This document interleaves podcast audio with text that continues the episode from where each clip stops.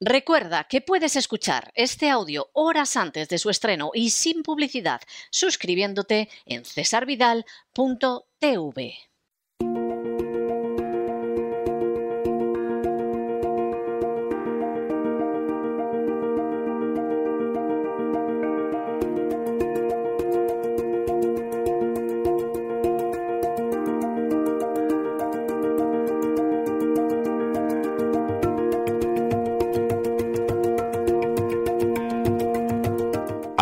en la psique con Pilar Muñoz.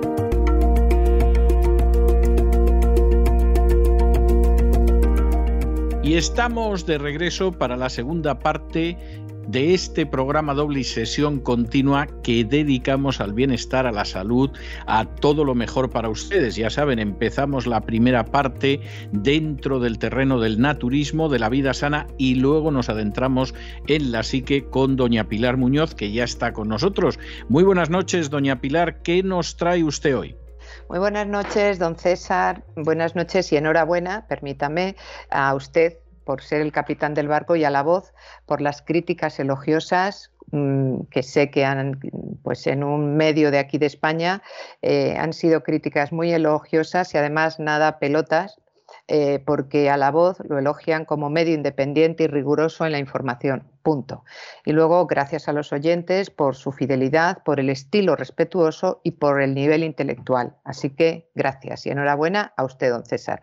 Bueno, em, Estamos rematando ya el bloque dedicado a la juventud y el programa de hoy lo he titulado De niños a malotes, ¿eh? cómo pues, pasan rápidamente de, la comunión a, las pandillas y, este niño mm, en qué se ha transformado. Nos quedaban unos contenidos que eran más propios del, programa anterior, que era la transformación mental y moral, y quiero arrancar con ellos para luego ya entrar en las niñas malotas, en los problemas de conducta, la no aceptación de las normas. Entonces, eh, los contenidos propios de la transformación mental eran tres falsedades que em, los, educadores, los padres, sobre todo los padres, están siendo víctimas y luego esa transformación, precisamente porque somos víctimas de estas tres falsedades, nos lleva a encontrarnos con unos hijos que no reconocemos. ¿Qué tres falsedades son? Una, la falsedad de la fragilidad. O sea, e, estoy harta y cansada eh, de escuchar, es que no vaya a ser que el niño se traumatice, es que el niño mm, es muy débil, es que no va a poder soportar esto, es que hay que cambiarlo de equipo de natación porque la profesora es demasiado dura. No digo nada ya en el colegio. Es que le han dicho que la resta estaba mal hecha, que la tenía que repetir y el tono ha sido un decibelio más elevado. No. Esto lo que hace es disparar niños que se frustran enseguida, que aceptan muy mal las críticas y que se convierten con el devenir del tiempo en tiranos. Pero además, además, de eso, se han disparado muchísimo las alergias, las sensibilidades múltiples, los celíacos, es decir, que estamos haciendo niños tan frágiles, tan frágiles, eh, que cualquier mal viento mm, pues les tumba. ¿eh? Entonces, yo no me meto en el biologicismo, pero hay que poner un poco de cordura porque es que ya eh, en las escuelas de padres tienen un protocolo de lo que tiene que llevar el niño al colegio y que no se puede llevar este tipo de pan con gluten, que no se pueden hacer los cumpleaños y, al final lo que debe ser una escuela de padres, que es qué hacemos para que los niños avancen en las áreas que tienen que avanzar, pues nos despistamos. La segunda falsedad es eh, lo que impera ahora mismo en Occidente y es el razonamiento emocional es aquello de confía siempre en tus sentimientos. Mm, fijémonos que sentimientos es el sentir de la mente. Si no se trabaja principalmente lo mental, pues a duras penas vamos a poder cargar con lo emocional. Es decir, que lo primero que nos tiene que orientar es la razón. No digo que la entronicemos, porque el otro día hablábamos de que hay más realidades además de la científica, pero estamos hablando en, los primeros momentos del niño en cuanto a estudios, en cuanto al desarrollo crítico, no podemos decir, pues nada, hijo, si tú hoy no te sientes bien porque estás muy cansado para ir al colegio, pues quédate en la cama, que tú confías siempre en tus sentimientos. O, cuando llegue la época adolescente, pues tú confías en tus sentimientos de pertenencia al grupo y si te están incitando al consumo de THC de los porros, pues nada, confía en tus sentimientos. Así nos va, ¿no? Y la última falsedad es la confrontación. Esto sí que ha sido una injerencia sociopolítica, la falsedad de nosotros contra ellos. Es decir, hay que buscar siempre el, exogrupo. Ahora es los progres contra los conservadores, eh, pues eh, las mujeres contra los hombres. pues estas son las tres falsedades que van envolviendo toda la infancia y, la prepubertad y luego llegan, pues eso, a, despertarse un día entre padres e hijos y no se reconocen y hay muchos problemas y muchos conflictos y mucho sufrimiento en ambas partes, en ellos que no son conscientes y en los padres que son conscientes y que dicen que hemos hecho mal. Bueno, pues estos programas sirven para detenernos y decir, ojo, porque tenemos que ir más allá o más acá para poder ayudar a nuestros adolescentes. ¿Por qué califica esta señora psicóloga de falsas estas tres, eh, estos, tres axiomas que he dicho? Pues porque contradice el saber antiguo, es decir, el acervo científico, cultural y universal, de que eh, los niños cuando se les ha corregido oportunamente, eh, no ha pasado nada, sino que, ya lo decía en la vieja Grecia, que cuando mejor se forma a un hombre es cuando se le enseña desde niño a, integrar el no. Entonces, es, todo, todo el acervo universal y científico que nos avala para decir que esto del trauma rapidito e inmediato en la infancia, no, es un camelo. Eh, que no digo que haya traumas, pero precisamente esos grandes traumas no se contemplan como todos eh, los abusos sexuales que hay eh, de muchas jerarquías políticas en los centros de menores. Eso sí que produce trauma, no el hacer que un niño borre dos veces una resta que está mal hecha. Eh, contradice también la investigación psicológica y psiquiátrica del bienestar. Es decir, nos dicen todo lo contrario en los manuales. un niño tiene que pasar por las equivocaciones, tiene que soportar y dar salida él a la frustración con la ayuda y la guía de, la autoridad, pero tiene que saber entrenarse para la vida, que no es em, un disparo lineal de hacia arriba siempre, ni muchísimo menos. Entonces también contradice la investigación psicológica. Y el tercero es que perjudica profundamente al individuo. Ahí lo tenemos, porque no se convierten en malotes. Y perjudicando al individuo, perjudica a las comunidades, porque ese niño revierte a la sociedad poco apto, no se integra, no se integra, pero está, entonces daña, se daña a él y daña a los demás. Entonces, em, el arranque podríamos decir que es eh, mimar, no significa sobreproteger, y lo hemos confundido durante muchos años. Es decir, voy primero con la parte positiva y luego con la parte negativa. Y es cierto que los niños hoy pueden haber sido, y de hecho lo son, malcriados, consentidos, perezosos, pero esto, eh, afortunadamente, en muchas familias, no en pocas, en muchas familias eh, no es tan riguroso, porque hay jóvenes de hoy que compiten muy duro por una plaza en la universidad, una universidad de calidad. Me estoy acordando de una familia que es una familia muy querida para la voz, que tienen, eh, tienen dos hijas maravillosas y una de ellas se dejó las pestañas por tener un buen número para entrar en medicina, que es altísimo. Y es una chica tan absolutamente joven como los otros eh, de los que vamos a hablar hoy, ¿no? Y, y que están algunos de ellos preparándose unas oposiciones muy duras y muy densas, ¿no? Y que hay jóvenes que se enfrentan a nuevas formas de hostigamiento, hostigamiento, insultos, exclusiones, simplemente por su estética, porque no es una estética eh, mm, pues progre o una estética antisistema, y mucho más por su fe, ¿no? Entonces, mm, los adolescentes y los jóvenes en esta versión tampoco lo tienen fácil. Pero lo cierto es que hoy en día los adultos, los padres, no le digo nada, los abuelos, hacemos mucho más para proteger a nuestros niños y sus extralimitaciones. ¿Que quieres una chuche? No, te compro un paquete. ¿Que quieres una bici? No, una bici, pero la mejor de la gama. Que quieres unas zapatillas, mamá mm, limpia dos escaleras, pero tú tienes unas zapatillas igual que las de tu vecino que va en el pupitre y que sus padres tienen otras posibilidades económicas.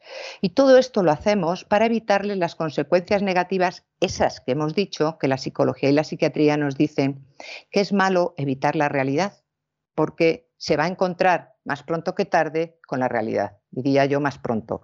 Porque además tenemos que pensar los padres, y no le digo nada a los abuelos, que no vamos a vivir eternamente para darle todo lo que el niño quiera, ¿no? Entonces, las buenas intenciones, pues sí, son buenas intenciones. ¿Cómo va a ser mala intención querer a un hijo? Pero las buenas intenciones luego mm, dan pues muy malos resultados, ¿no? Y la sobreprotección es solo una parte de una tendencia más general que llamamos problemas del progreso. Es decir, que parece que si al niño no le dotamos de una serie de artificios y de accesorios que son absolutamente prescindibles, como cumpleaños, como si fuesen auténticas celebraciones, como mm, unos vestuarios que ya lo quisieran tener artistas de Hollywood, pues luego resulta que tenemos eh, estos malotes que aparecen en torno, ahora ya cada vez más cercano, en torno a los 11, 12 años. El pistoletazo de salida, desde luego, es la comunión o el que no haga la comunión, pero vamos, en torno a los 11 años. Bueno, ya entramos al, tema de hoy, que es eh, de niños a malotes, y el primer contenido son las chicas adolescentes rompiendo mm, tópicos y expectativas es que las adolescentes europeas, no las japonesas, que esas tienen lo suyo, ni las americanas, que también tienen lo suyo, pero en la vieja Europa, que se está tirando un tiro en el pie por su fe, por sus raíces eh, judio-cristianas, porque hay más paro, porque toda la, cultura de disolución con la emigración no quitó ni una coma, pues esas adolescentes europeas son mucho más vulnerables a sufrir trastornos psicológicos en comparación con los chicos, los, los europeos. Em, se establece que los problemas de salud mental en adolescentes presentan, esto lo digo para eh, la ideología eh, del patrón de ruta de, la ideología de género, resulta que presentan un patrón de salud mental diferente ellos y ellas. Es decir, que a partir de los 13 años, la niña, por todo el sistema hormonal y de estrógenos, se vuelve mucho más vulnerable a padecer estos trastornos. Lo digo porque toda esa deconstrucción e ir en contra de lo establecido por la madre naturaleza y por el biologicismo, bueno, pues siempre que investigamos a fondo descubrimos que estos son em, ideas elaboradas en un laboratorio social, pero que se dan de bruces con la realidad, ¿no? O sea, la edad del pavo existe. Pues claro, y diferente en niños y en niñas. las niñas no hay investigación.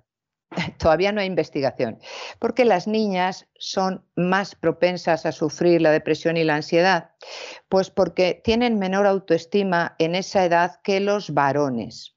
¿Por qué? Esto sí es cultural pero de una, de, una ciénaga cultural, pero de una ciénaga, de un hedor. ¿Por qué? Porque son más eh, em, vulnerables a las exigencias externas de la famosa cultura de la imagen y la corporalidad. Porque además de mostrarse más competitivas entre ellas y ser más sensibles a comentarios y críticas sobre sus fracasos de toda índole, fracasos académicos, afectivos, sociales y, por supuesto, corporal, ahora están igualando en violencia. Entonces, eh, va en contra de todo su establecimiento emocional y cortical y hay un gran caos, hay una disonancia cognitiva y esa es la razón por la cual las niñas sufren ahora mucha más depresión y ansiedad. ¿Qué tópicos ha habido? Pues hasta hace, si hubiera tenido yo hijas, mm, pues hubiera pasado por estos tópicos, seguro. Y que ahora mismo chocan frontalmente con la realidad. Son cuatro. ¿Las chicas son más responsables? No. Antes eran, éramos más responsables por traspaso generacional de funciones maternas. Es decir, si había que poner la mesa, hija, pon la mesa. Oye, mi hermano, te toca a ti. Bueno, pues era por traspaso generacional. Ahora son mm, más impetuosas, es decir, con esta de la igualdad de género se han comparado en lo más apestoso del hombre, es decir, que son ellas las que proponen y transgreden en todo tipo de cuestiones, pero en las sexuales más. Y son las más guerrilleras a la hora de alborotar una clase. Eh, otra, otro tipo mm, de, de tópico era que éramos más dóciles. Bueno, el rol ancestral respecto al varón, pues sí, oye, mm, te enseñaban enseguida, por favor, una chica está mal que sea. Bueno, vale, pero ahora mismo no, por lo que acabo de decir. ¿Éramos más estudiosas? Yo creo que igual que el varón. Lo que pasa es que sí que es verdad que se, había más, em, eh, más apetencia por carreras de humanidades, por carreras em, pues de, ayuda, eh, de, enfermería, de magisterio. Ahora están absolutamente igualadas e igualados porque no estudia ninguno. Es verdad que hemos dicho que hay un bloque importante que están estudiando y que esos serán los que cojan el testigo generacional para sacar adelante cualquier país. ¿no? Pero la realidad de ahora es que mm, algo hemos apuntado en, las cuatro anteriores, es que son mucho más osadas, sorprenden ellas en las propuestas a los chicos. Ellas son las que proponen los tríos, ellas son las que proponen las perversiones sexuales. Eh, ellas solas, no, pero han cogido la delantera. Son mucho más descaradas, con mala educación, tienen una jerga y un lenguaje que hace palidecer a un camionero. Dice, vaya estereotipos y arquetipos. Bueno, pero todos nos hemos entendido. ¿eh? Son mucho más complicadas.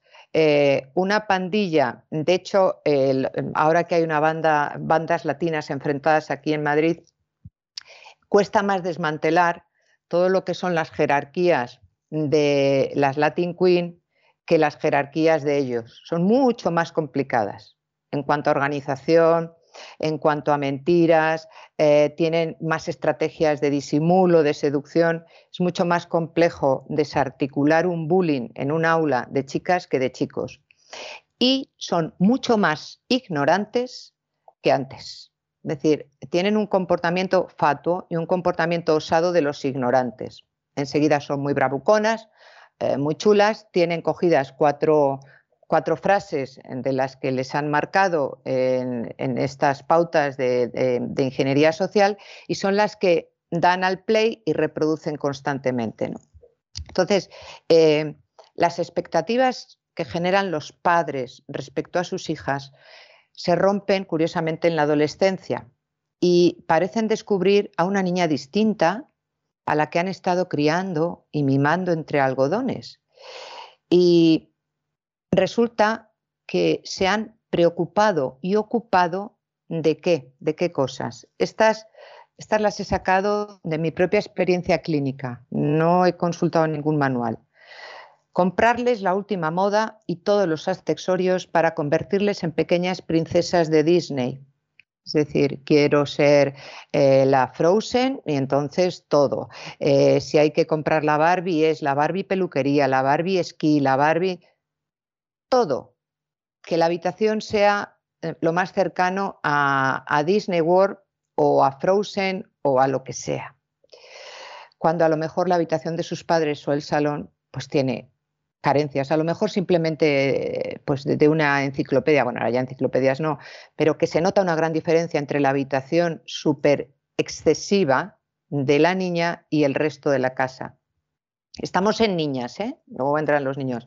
Dotarles de espacios y medios que bien podrían no corresponder con la capacidad económica de la familia, sin hacerles comprender que no era posible ni necesario una habitación de hadas ni unos pantalones de marca es decir, que se duerme igual de bien en un colchón que, reúna unas características y en un edredón muy bonito que lo vamos a elegir, pero no en una cama castillo.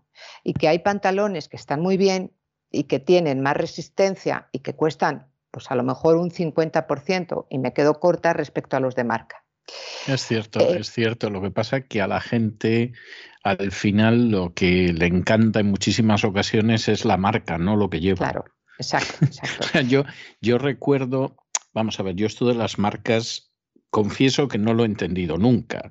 Haciendo un esfuerzo lo he terminado entendiendo, pero yo, por ejemplo, no veía, y me acuerdo de mi época de adolescencia y primera juventud, cuál era la gracia de un jersey Lacoste. Es decir, y, de hecho, yo tenía jerseys muy parecidos que no eran Lacoste, y en vez de tener un cocodrilo, pues yo qué sé, tenían otro dibujito, pues un, un jinete de polo o algo por el estilo, valía, valía diez veces menos. Y yo decía, pero bueno, ¿cuál es la diferencia si la calidad es la misma? Es decir, yo toco, toco tu jersey, toco el mío y, y, no puedes distinguir uno del otro. Ah, no, no, pero es que es la cost. Exacto, exacto. Y, y, esto es algo que yo lo veía igual que pasaba con zapatos, ¿no? O sea, yo veía unos zapatos que se pusieron de moda en mis últimos años de bachillerato y mis primeros años de universidad castellanos. Perfectamente, estaba pensando en ellos. Y yo decía, bueno, ¿y qué tienen de particular los castellanos que encima ni me gustan? Es decir, mm. hasta me gustan más los zapatos que yo escojo en la mm. humilde zapatería del puente de Vallecas. O sea, yo esto nunca lo he entendido, pero no cabe la menor duda de que para mucha gente el llevar el Lacoste, el llevar los zapatos castellanos, etcétera, etcétera, bueno, pues es que era algo que no se podía discutir. les, da, les da seguridad y les creen, creen que les garantiza la aceptación y la entrada al grupo, que puede ser así de inicio, pero luego ya puedes llevar castellanos o lo que quieras, que como no desarrolles más, pues vas a terminar con tus castellanos y fuera del grupo. Otra, otra cuestión que se preocupan mucho los padres es en buscar y pagar colegios excesivamente elitistas y de renombre eh, que necesitan Después, es que agarrémonos al turbante, que necesitan el complemento de profesores particulares que además de precios elevados del colegio son precios elevados del profesor particular para poder sacar adelante unas dificultades de aprendizaje que con la mera presencia de alguno de los padres sería suficiente. Cuidar de la higiene y del aseo personal de las niñas con todo tipo de olores, de texturas, de última gama cosmética, el rímel, mm, todo lo que sea, y despreocuparnos del olfato mm, de lo que leen, de las páginas y de visitas a Internet, de los juegos en la red, de qué hacen en los parques cercanos. Es decir, pueden llevar la última colonia y oler maravillosamente bien y por dentro ser pues un cubo de basura. Dejarles elegir, esto, bueno, seguramente que voy a tener muchos detractores, pero es que ayer tuve a dos niñas y les dije, ya no puedo perder a más, a ni una más. Y las muchachitas llorando decían, es verdad, pero es que, ¿y ahora qué hacemos? Es lo siguiente, dejarles elegir su estética en función de esa poza cultural y mediática, porque facilita el exhibicionismo corporal. Es decir, que que en la meseta en España en un enero vayan las niñas porque las camisetas se las meten justo como una lorza mm, de, la camiseta, pero en vez de coser se, los meten, se las meten por debajo del sujetador, dejando el ombligo y todo el abdomen al, aire. Con lo cual, eso facilita muchos, muchísimos dolores eh, menstruales, muchísimos problemas, claro. Eh, y además, un exhibicionismo que como ellas son procaces y son osadas y proponen, pues luego se encuentran, es que, eh, es que mm, resulta que me vi envuelta en una cuestión sexual que no quería del todo. Bueno, pues no se les puede dejar elegir cuando son pequeñas en yo quiero esto. No. Entre esto y esto y esto, y te dejo tres cosas que ha elegido mamá o papá, ahora qué suerte tienes que vas a elegir entre las tres cosas. Pero eso no, porque si yo te compro a los seis años una estética de 18, cuando tengas 18, ¿qué te pongo? Un traje espacial. Eh, esta también es buena porque además es de un anuncio de la tele que era de quesitos, me parece. Entrar en la competitividad entre madres e hijas por tallajes, por edades y por cosméticos. Es decir, no hay nada que más ponga a las mamás que decir, ay, si creíamos que era tu hermana. No, porque eso la niña, ayer me lo decía una niña y dice, es que mi madre se cree tan guay y tan joven que se viene conmigo y con mis colegas y es que me da vergüenza. Y hombre, la vergüenza no te la tendría que dar a ti, cariño. Pero bueno. No, pero, pero generalmente la vergüenza suele darle a los hijos. Claro. O sea, eso, eso es algo, no es, no es sorprendente. Y por cierto, no es un fenómeno tan nuevo, porque yo recuerdo algún drama de autores españoles escrito ya en los años 70, donde aparecía ese episodio. O sea, recuerdo concretamente un, drama muy concreto, ¿no? Y, recuerdo que la actriz que hacía de madre, pues en un momento determinado de pronto decidía soltarse el pelo como si fuera una quinceañera. La verdad es que estaba muy bien hecho en el teatro y, daba la sensación de que, vamos, que había que pegarle dos tiros, ¿no? O sea, eh, la pobre mujer estaba espantosa porque no tenía edad para, para ir así, ¿no? Pero, es, pero es cierto. El cuento de Blancanieves. Sí, la que se avergonzaba, lógicamente, pues era la hija. Era la hija, claro, claro. Entonces, ¿dónde tenemos que ocuparnos y preocuparnos, sobre todo ocuparnos? Pues hemos, tenemos que esforzarnos y atender a la evolución emocional y sentimental de las niñas. Proporcionarles un hogar con una seguridad y una confianza. No estoy diciendo gastarnos más, eh, ni, marca de más, ni colegio de más, no. Un hogar con seguridad, con confianza, que les permita desenvolverse fuera de casa con la garantía de que dentro tienen una red emocional, que van a ser comprendidas, que van a ser atendidas en aspectos menos evidentes de, a ver, hay que hacerte un blanqueamiento dental, a ver, no te has puesto el rímel, no, no. Es decir, atender sus emociones. Oye, te veo triste, ¿qué está pasando? Oye, venga, vamos a, vamos a dar un paseo por aquí o vamos a sentarnos en el sofá tranquilamente, las coges de la mano, eh, les dices, no, no, no me evites la mirada, mírame. Y caen los párpados, ¿qué te está pasando, cariño? Y sueltan prenda, porque ven que no tienes prisa, ven que no tienes competitividad con ella. Es decir, hemos de enseñarles con nuestro ejemplo, con actitudes personales, cómo se encaran las dificultades propias de ser una mujer con entereza y con responsabilidad. Entonces yo le puedo hablar a una hija o a una nieta diciendo, cariño, yo he pasado por eso, eh, yo he mirado eh, con envidia y, con, jo, a mí me gustaría ser como la líder de la clase que es rubia, bombón y no sé qué, pero resulta que luego yo tenía unas características, unas capacidades que ella no tenía. Y, y teníamos la oportunidad de, tener, bueno, pues el grupo, que ahora no tienen el grupo, ahora tienen las pantallas. Teníamos la oportunidad de tener, pues a lo mejor alguna monja más progre, más yeye, eh, los que tenían unas madres más eh, de confianza, pues bien, y enseñarles que la auténtica fortaleza que se puede transmitir a los adolescentes es la que les va a permitir no verse traicionada por sus emociones, especialmente en las situaciones límites. Eh, compararse con las demás, verse aisladas, no sentirse guapas, no sentirse queridas. Es decir, cuando mm, trabajamos esa seguridad en las hijas, en las chicas, cualquiera de esta gama tan, tan común y tan frecuente, lo van a superar. Claro que les va a doler, pero van a tener muchos más recursos para superarlos, porque van a saber dónde está el foco de la, de, el éxtasis, no el vértigo que decíamos, el foco de lo creativo, el foco de, de esto es algo pasajero, ¿no? ¿Qué consejos les damos? Pues es importante tener presente que aunque existen hijas Mm, que, parece que no han sido agraciadas en ningún sentido. Dice, es que la pobre, pues es que es desgarbada y es no sé qué. Además, en la fase adolescente que, que crecen mm, como muy bambis, o sea, o que encima no se le da bien los estudios, tranquilos. Todas las personas, todas, tienen una cierta facilidad, una predisposición para llevar a cabo con más éxito que el resto determinadas tareas, determinadas actividades. Es decir, se trata de observarlas, de decir, oye, ¿tú te has dado cuenta cómo, eh, cómo pintas, cómo combinas los colores? ¿Qué va? ¿Tú te has dado cuenta eh, cómo se te dan los deportes, sobre todo los que es mm, en grupo? ¿Qué liderazgo tienes jugando al vóley? ¿Tú crees? Sí, míratelo.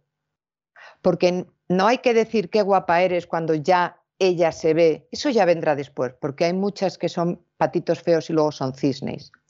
Segundo, llegar a valorar al adolescente no por lo que muestra, ni por lo que hace o dice, sino por lo que es como persona, por esa hija que en un momento determinado fue deseada o no, pero que está entre nosotros. Y que mm, tenemos que sacar la mejor versión de ella misma para lo que pueda llegar a ser. Si cuenta con nuestros medios, con nuestro acompañamiento, podrá ser mucho más de lo que ella cree. Tercero, es de mal pronóstico y augurio de inseguridad y dependencia emocional de las niñas el fijarnos exclusivamente en lo negativo, en las carencias o en los errores cometidos, porque esta crítica crónica y acumulativa atrofia la capacidad de éxito. ¿Y por qué? En los chicos también sí, pero en las chicas muchas llegan a, la bulimia, dos de la semana pasada, porque sus madres, hija, no comas más tortas, por favor, que es que es una pena tener que ir a la tienda Pi y pedir la talla 40, ¿no te da vergüenza? Eso que te lo diga tu madre, llega al alma, porque me lo han dicho a mí, no las madres, las niñas. Claro, cuando ya a las madres les tienes que decir, oye, aquí hay un, un trastorno de la conducta alimentaria y una de las referencias biográficas es esta, hombre, tampoco se lo tome así, si yo era por su bien. No, no. Tú tienes que saber lo que es bien y lo que no es bien. Y el cuarto consejo es que es necesario reforzar la idea de que cada cual depende en buena medida de sí mismo y es responsable, somos responsables cada uno de suministrarnos la mayor parte de amor que necesitamos. El que es creyente además cuenta con, el, con la seguridad y el camino de que estamos acompañados por, por un Dios que nos ama. Pero esa tontería de, bueno, está bien, ¿no? Tiene su cierto romanticismo de la Margarita, me quiere, no me quiere. Yo siempre les digo, no, es me quiero o no me quiero. Ese es el problema. Y tenemos que enseñarles a me quiero y me quiero. Y cuando te quieres, no te haces presente, que es lo que ahora les pasa. No se quieren y se hacen egocéntricas, que es distinto a la protección del ego. Bueno, ahora nos metemos con los problemas de conducta y de rebeldía. Em, que hay tal cantidad de rebeldes, de trastornos de conducta, unos por cuestiones neurológicas, otros por cuestiones evolutivas, otros por cuestiones familiares, pero mm, contamos 100 casas y en 65 hay un adolescente y si no, ¿por qué eh, estas grandes cadenas sacan hermano mayor, hermano menor y todo esto? Porque está siendo verdadera pandemia, ¿no? La estrategia que el niño agresivo domina y que le permite sentirse seguro es la agresividad. Al menos en los momentos de conflicto. En los momentos de conflicto cuando son más intensos y más extremos. Es decir, ante las normas, ante la responsabilidad y ante las obligaciones, como no tienen una respuesta desde el razonamiento, ¿qué hacen? Atacar. Es el viejo refrán de, decir, no hay mejor em, defensa que un buen ataque. Exacto, es esto, ¿no? Vamos a definir qué es la conducta rebelde. Eh, ahí muchos padres van a decir, ese es mi hijo, ese es mi hijo. Bueno, incapacidad de llevar a cabo la orden de un adulto en un periodo razonable de tiempo. Ya voy, luego, que ya te he oído, jo, qué pesada. Aunque parezca mentira, se considera que unos minutos constituyen un tiempo razonable para cumplir la orden o petición de un adulto. Es decir, si lo pasamos al plano de un adulto, pues que, nos tenga que realizar pues, pues, cualquier tarea, un camarero, un tendero, pues mm, es que es evidente que está, como decimos, pasando de nosotros. Entonces, no solo no acuden a cenar cuando se le pide, sino que ignoran la petición por completo. Entonces, les hacemos sordos, selectivos y además indolentes y además transgresores porque cuando lo están incumpliendo llegan a la cena y en lugar de pedir perdón se monta el conflicto, porque es la estrategia que les ha ido bien para imponerse.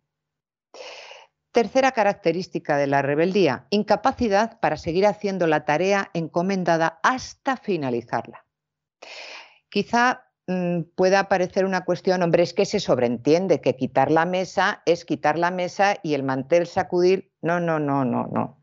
Porque Mm, los adolescentes son multitud los que empiezan, pero multitud, ¿eh? los que empiezan a realizar algo solicitado y no lo terminan, pero que, has dejado dos platos, ¿has quitado el tuyo y el de tu hermano? Ay, pues no me he dado cuenta. Pero ¿cómo no te vas a dar cuenta si has saltado por encima de ellos? Se limitan a decir que sí, eso en el mejor de los casos, oye, que tienes que recoger la mesa, sí, sí, sí, pero en realidad solo cumplen con una parte del trabajo encomendado. ¿Por qué? Para pasar a su actividad favorita. ¿Cuál? Las pantallas. La tarea previa está realizada en algunos casos de forma chapucera o consume tanto tiempo porque están distraídos, por ejemplo, con, haciendo un resumen. ¿Pero que todavía estás haciendo el resumen y son las 11 de la noche? Sí, pero ¿qué has hecho? No sé, pero sí lo saben. Lo que pasa es que, claro, es hacer un resumen con todos los dispositivos móviles es imposible, pero imposible. la tercera característica es la incapacidad para seguir unas normas de conducta previamente establecidas, lo que les cuesta seguir una norma. Acudir diariamente al centro escolar. Oye, que no puedes tener absentismo. Bueno, pues es que me he encontrado con unos colegas o he llegado tarde y la profesora llegó tarde el otro día y no le pasó nada. Pues yo, a la que se fastidie, pero no te das cuenta de que ya tiene la sartén por el mango, que no, que me da igual. Cumplir con los tiempos de estudio. No entienden que para estudiar hay que hacerlo diariamente, que no, pero cumples con las dos horas de estudio, ¡buah! Que no. Llegar a tiempo en las horas establecidas. ¿Cómo que llegar a las 10? Bueno, a las 10. Ahora ya estamos en las 12 y subiendo. Que no, que yo paso, que no, que te digo que no. ¿Por qué? ¿Quién lo dice? Por la autoridad. ¡Buah! ¡Buah! Responder cuando se le llama. Oye, Rubén. Rubén, Rubén. ¿Qué pasa? O sea, pasan de todo de todo, porque nosotros con nuestra actitud eh, pusilánime y de jalón no vayamos a traumatizarle esa fragilidad que hablábamos antes, pues les hemos llevado a esto, ¿no? Eh, llevar hábitos poco saludables de vida, no se duchan.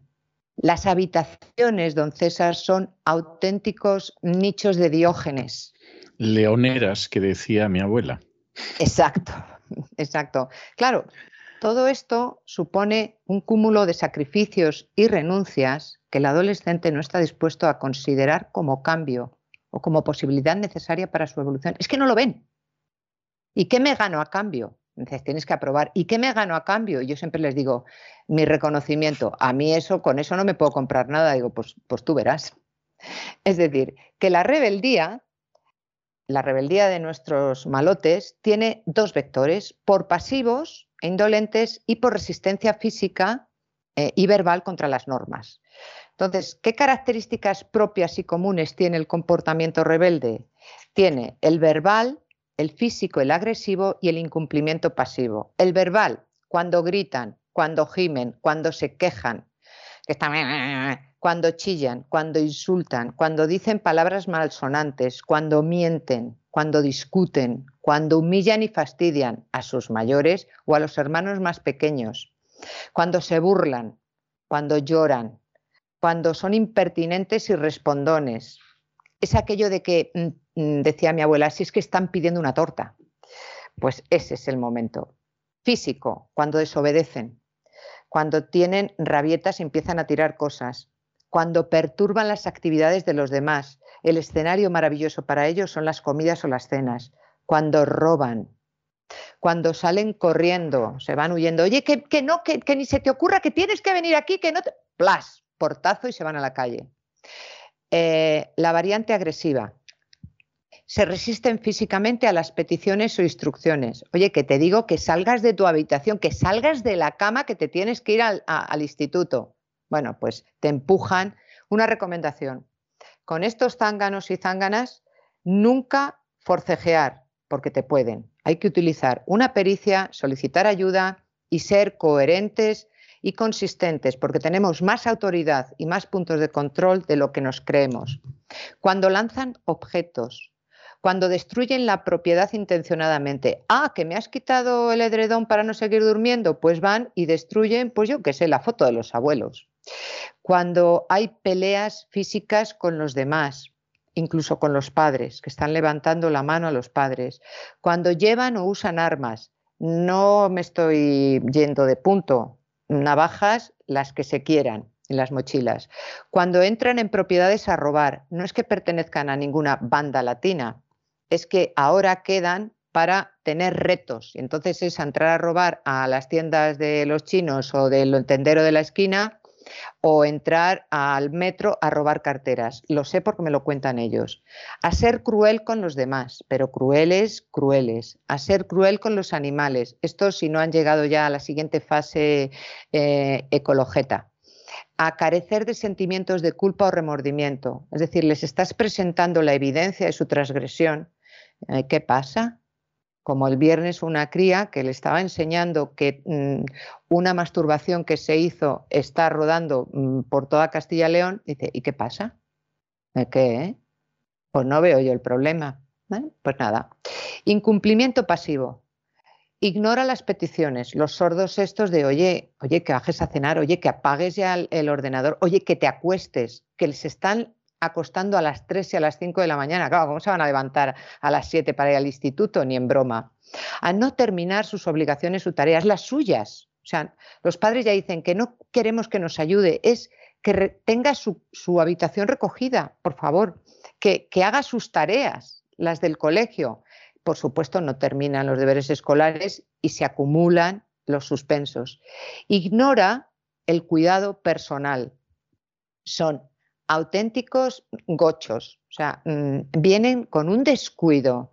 Eh, oye, mm, mm, perdona, pero en esa fase de malotes están absolutamente descuidados, porque cuando uno tiene agresividad, cuando uno se opone al, cauce de bienestar y en su conciencia lo saben, se sienten muy mal. Cuando uno se siente muy mal en versión adulta, pues resulta que dejas de ducharte, que dejas de asearte, que dejas de presentarte, porque nuestro cuerpo, que no tenemos un cuerpo, somos corporalidad, habla de nosotros y tiene que hablar lo mejor que podamos, ¿no? Con nuestras acciones y con nuestra higiene.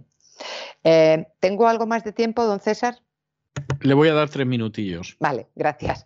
¿Cómo se va forjando la rebeldía? Bueno, pues como hemos dicho, no aparece de un día para otro. En la mayoría de los casos es una conducta que va forjándose a través de los años, a veces mm, parecen propias del día a día que se ha normalizado con la crianza, de ay, qué gracioso el niño cuando dice el primer taco, cuando tiene la media lengua, cuando déjalo cariño que ya lo recojo yo, cuando en el colegio nos van diciendo y es que tienen manía nuestro niño, eh, cuando no te preocupes, cariño, que lo que te ha dado la abuela mm, para la comunión más otro mm, que te doy yo, vamos a comprar lo que no estamos teniendo nosotros, por ejemplo, un móvil. Es decir, que creemos que es normal que un niño de nueve años haya que repetirle insistentemente que recoja su ropa. Bueno, pues esto no es normal. Eh, todas estas interacciones con nuestros hijos van creciendo y van siendo cada vez más desagradables.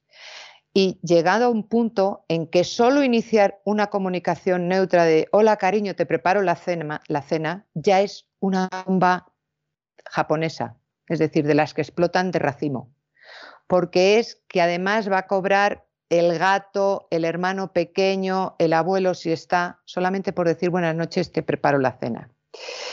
Eh, los adolescentes más rebeldes acaban comportándose de esa manera porque han aprendido, porque han aprendido que consiguen lo que quieren con estas bravuconerías. Eh, quizás sea algo tan nimio como eh, librarse de los sermones o de tu propia presencia. Entonces siempre les digo, no sermonéis, tenéis que actuar. ¿De qué sirven los sermones? Pues fatal, porque él agrede, ¿no? Es decir, con todos estos desgastes y erosiones de los adultos, la moraleja es que acabamos sucumbiendo a sus exigencias. Mira, Pilar, yo quiero tener mi casa en paz. Digo, es que no la tienes es que estás gestando que siempre sea un auténtico infierno, ¿no? El número de ocasiones en las que repites tu petición y la intensidad con que intentas obligar a tu adolescente a que haga lo que quieres se ha incrementado con el tiempo, pero tu estrategia no ha cambiado, sigue siendo la misma. Es decir, que le llevas diciendo desde pequeño que tiene que recoger su cuarto y ahora se lo recoges tú. Es decir, los padres han renunciado a ejercer su autoridad por miedo, por desconocimiento, por cansancio. por miedo a que les tachen de mm, es que eres muy retro, es que eres fascista. Voy a acabar con unas viñetas eh, de un joven que tengo en la consulta que me ha resultado curioso. Dice, antes queríamos ser como alguien, ahora queremos ser como todos. Eh, quien estudia es empollón, quien respeta un reprimido, quien calla y no arma follón está al capital vendido. Si trabajas, eres trepa, si colaboras, pelota. Un facha eres si discrepas, si crees en Dios, un idiota. Y con esto hemos terminado la juventud. Bueno, lo hemos terminado de momento, imagino, claro. La hemos terminado de momento. Bueno, yo le voy a dejar con una canción que, que, en fin, era de cuando yo era un niño y además un niño muy pequeño, dicho sea de paso, y a mí me parecía una canción sosísima en su momento, no le veía ninguna gracia a la canción, a pesar de que se oía en la radio a todas horas. Pero luego reconozco que la canción tiene su encanto, que era la famosa Non Oletà, es decir, el No tengo edad de Gigiola Cinquetti. Es verdad, es verdad. Que, que efectivamente era el No tengo edad, no tengo edad para amarte y no está bien que vayamos juntos los dos. Bueno, bueno, bueno, esto, esto es para, para análisis sociológico de lo que ha cambiado el mundo en, los últimos 60 años. O sea, esto, esto, es tremendo. Sí, a mí la canción, la verdad es que me pareció una canción así muy, muy sosota y todo lo demás, pero luego, sin embargo, te das cuenta... De, tenía su gracia, sí, y luego te das cuenta de que efectivamente, pues, pues era toda una fotografía de la época. O sea, esta canción efectivamente se correspondía con mucho de lo que pasaba en esa época y yo me atrevería a decir y con mucho de lo que pasaba una década después. ¿eh? Eh, luego ya la cosa fue variando, pero, pero todavía una década después, esto además hay que decirlo, en una época en que las mujeres se casaban prontísimo es decir, eh, a pesar de que se casaban muy pronto, muy pronto, sin embargo, la, canción corresponde totalmente a la visión de la época, ¿no? O sea, esas chicas, pues efectivamente, hasta cierta edad, vamos, como mucho en pandilla, como decían, y en un momento determinado a lo mejor empezaban a salir con un chico y se casaban jovencísimas, pero vamos, era, era algo totalmente distinto de, lo que conocemos ahora. Nada que ver, ¿eh? o sea, es, es, totalmente otro planeta, esa es la, la, realidad, pero totalmente. Bueno, pues yo le dejo con él, no tengo edad, porque además la he buscado en español, porque la gente si la oye en italiano y no conoce la canción, lo mismo no se entera de qué va todo. Y, y, en fin, aquí la dejo yo con Gigiola Cinquetti y hasta la semana que viene, Dios mediante. Si Dios quiere, hasta pronto, don César. Y con estos compases tan ingenuos, tan casi inverosímiles hoy el día del No tengo edad de Gigiola Cinquetti, hemos llegado al final de nuestra singladura de hoy del programa La Voz. Esperamos que lo hayan pasado bien, que se hayan entretenido, que hayan aprendido una o dos cosillas útiles y los emplazamos para mañana, Dios mediante, en el mismo lugar y a la misma hora. Y como siempre, nos despedimos con una despedida sureña. God bless you. Que Dios los bendiga. El programa La Voz es una producción de Artorias Incorporated y al amparo del derecho a la libertad de expresión no se hace responsable de las opiniones vertidas en el curso del mismo.